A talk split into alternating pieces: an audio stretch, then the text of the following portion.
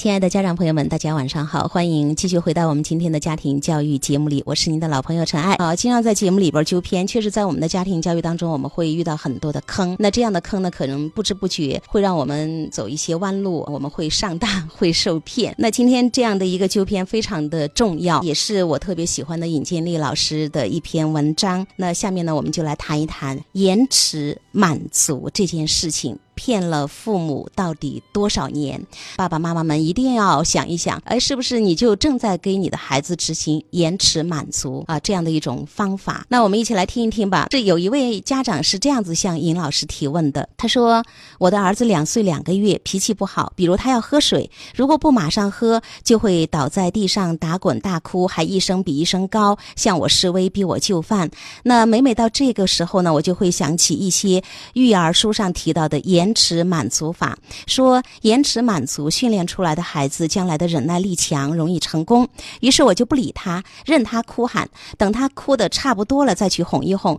但是我的孩子目前表现的很差，比同龄孩子的心智发育好像还差不少。那别的孩子能够听懂的话，他好像总是听不懂。主要是他不愿意听。延迟满足的办法在他身上好像是越用越差。老师这样的做法对不对？那如果孩子一哭闹，我就马。上满足他的愿望，那将来孩子是不是要被宠坏呢？会不会得寸进尺呢？会不会无法无天呢？相信这个是很多家长朋友们经常在跟孩子相处的时候的一种啊特别的担心还有恐惧，尤其是在玩具上面，尤其是在孩子提出要求跟愿望的时候，家长总是觉得我要故意延迟，我不能让你痛快的得到。那这个是延迟满足，对孩子特别的有帮助有好处，他今后会。更坚强，更容易成功。那事实真的是这样吗？下面呢，就我们一起来看一看这篇文章。延迟满足这一个概念，现在被很多媒体经常提及，还被某些专家。奉为育儿法宝、养育的利器，这也是这个概念传播甚广的原因。那当下信息传播技术发展过快，而人类的意识发育却没有办法与之匹配。太多的人把跟风当时髦，呃，哄抬这些伪劣的概念，尤其是在育儿的问题上。因为孩子太弱小，无法主动诉求，伪概念更是满天飞。他们像育儿公理一样的流行起来，不知道伤害了多少儿童。这其中就是有延迟满足教育法。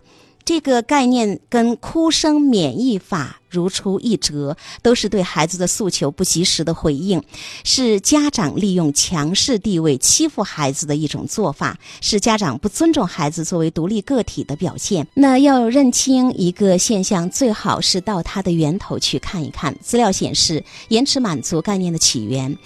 一九六八年，美国心理学家米歇尔在位于斯坦福大学的一所幼儿园主持了著名的延迟满足的实验。那这个实验到底是怎么一回事？我们来看一看。有三十二名孩子参与了实验，最小的三岁半，最大的五岁八个月。那实验的过程呢，就是让每个孩子单独待在一个只有一张桌子和一把椅子的小房间里，桌子上的托盘里面放着两个孩子啊，放着这些孩子最爱吃的东西：棉花糖、软糖、饼干。等等，那孩子们被告知，他们可以有两个选择：第一是他们可以立即吃掉托盘里放的食物，但是不能有另外一份奖励；第二就是，假如能够忍忍耐一定的时间，比方说十五分钟。再吃，那么就可以得到双份的食物，然后追加的一份呢，是对他的忍耐和等待的奖励。幼小的孩子们面对盘中美食表现的各不相同，有的孩子毫不犹豫、迫不及待地把食物给吃下去了，他们一刻也不能够忍受诱惑，当然他们只能够吃到这一份儿。那另外一些孩子呢，他们很想得到双份的食物，但是盘中的食物太诱人了，单调的房子里无事可做。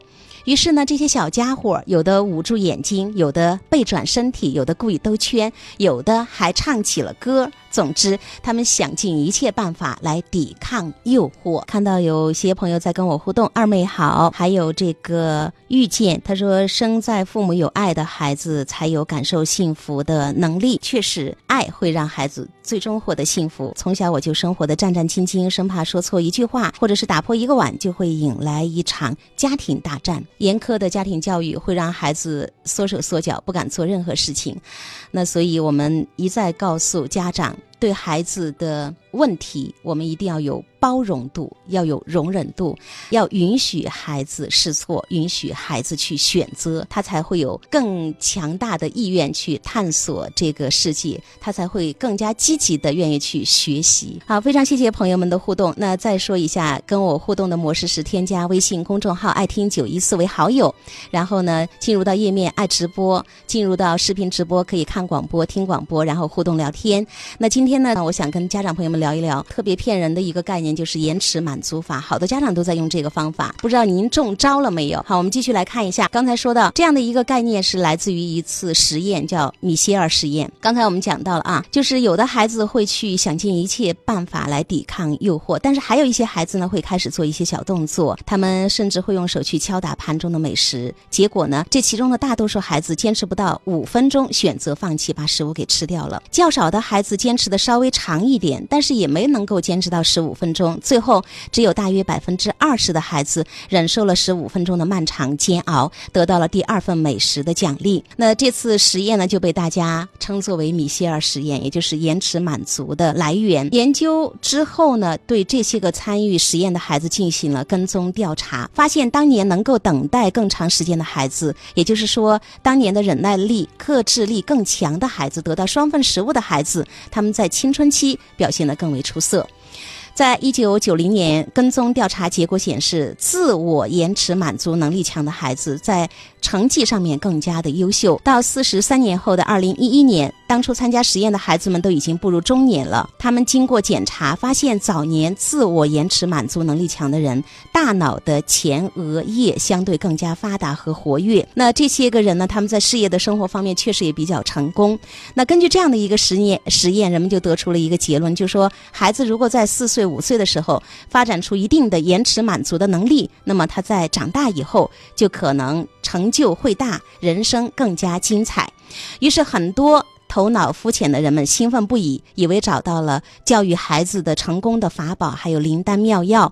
于是，在解释和传播延迟满足实验的过程当中，断章取义，以讹传讹，使一个本来还有一点用处的实验被误解误用，误导了无数的家长，当然也伤害到了更多的孩子。米歇尔的这个实验说明了一个什么道理？非常的简单，那就是我们老祖宗常说的“坚持就是胜利”。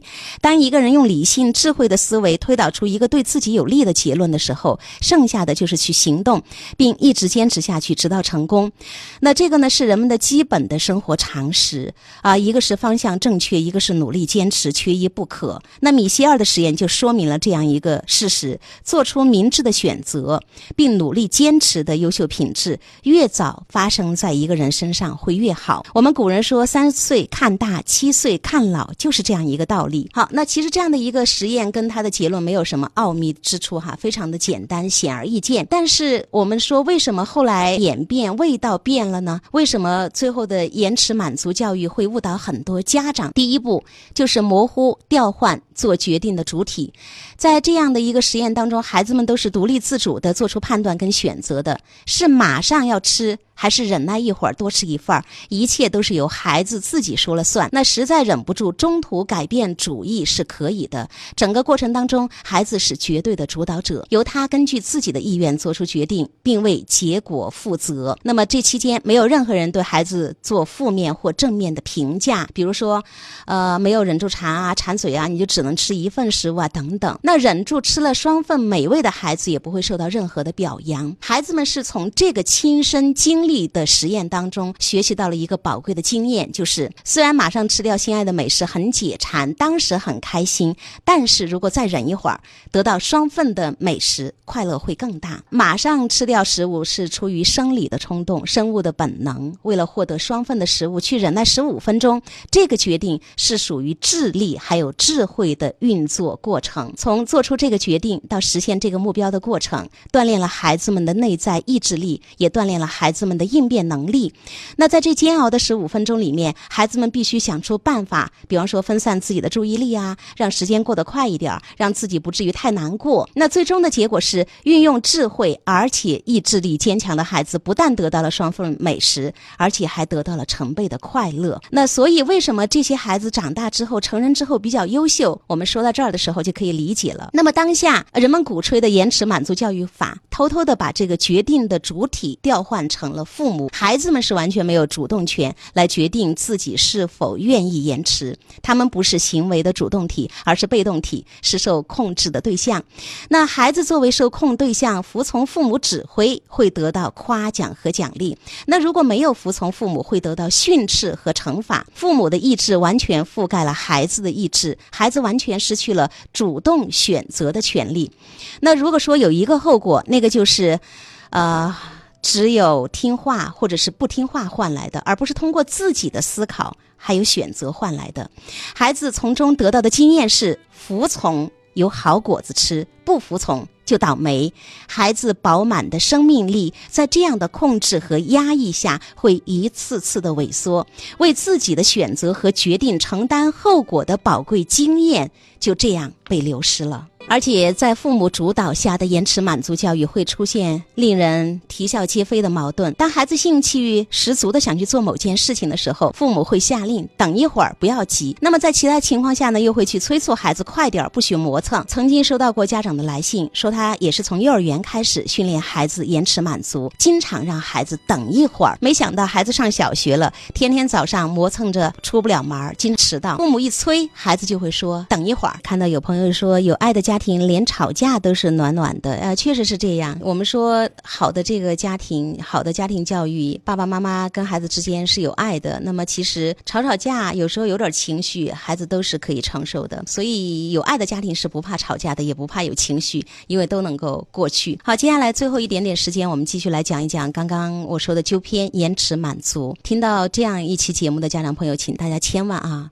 不要再在孩子提要求欲望的时候，你能满足的时候，故故意要让孩子去等待，人为的制造困难，想要去训练孩子的耐挫力，这是一个大坑，非常的不好。那其实米歇尔的这个调查，这百分之二十的优秀孩子，他们的这个能够抵抗住诱惑，他们的忍耐和坚持，愿意等待这种品德。其实是源于他们的家庭教育，也就是说，米歇尔只是呈现了一个结果，他没有把这百分之二十优秀孩子的家庭教育的情况告诉给我们。这个呢是其中的一个特别特别重要的地方。那如果。米歇尔当年在做这个实验的时候，把这些孩子的家庭教育情况收集整理，而且找到是什么原因使这些孩子在面对美食的时候，他们能够有这样的表现，那么他们的贡献可能就不是今天这个样子，不会把这个延迟满足用成了这个状态，会去伤害到这么多的孩子。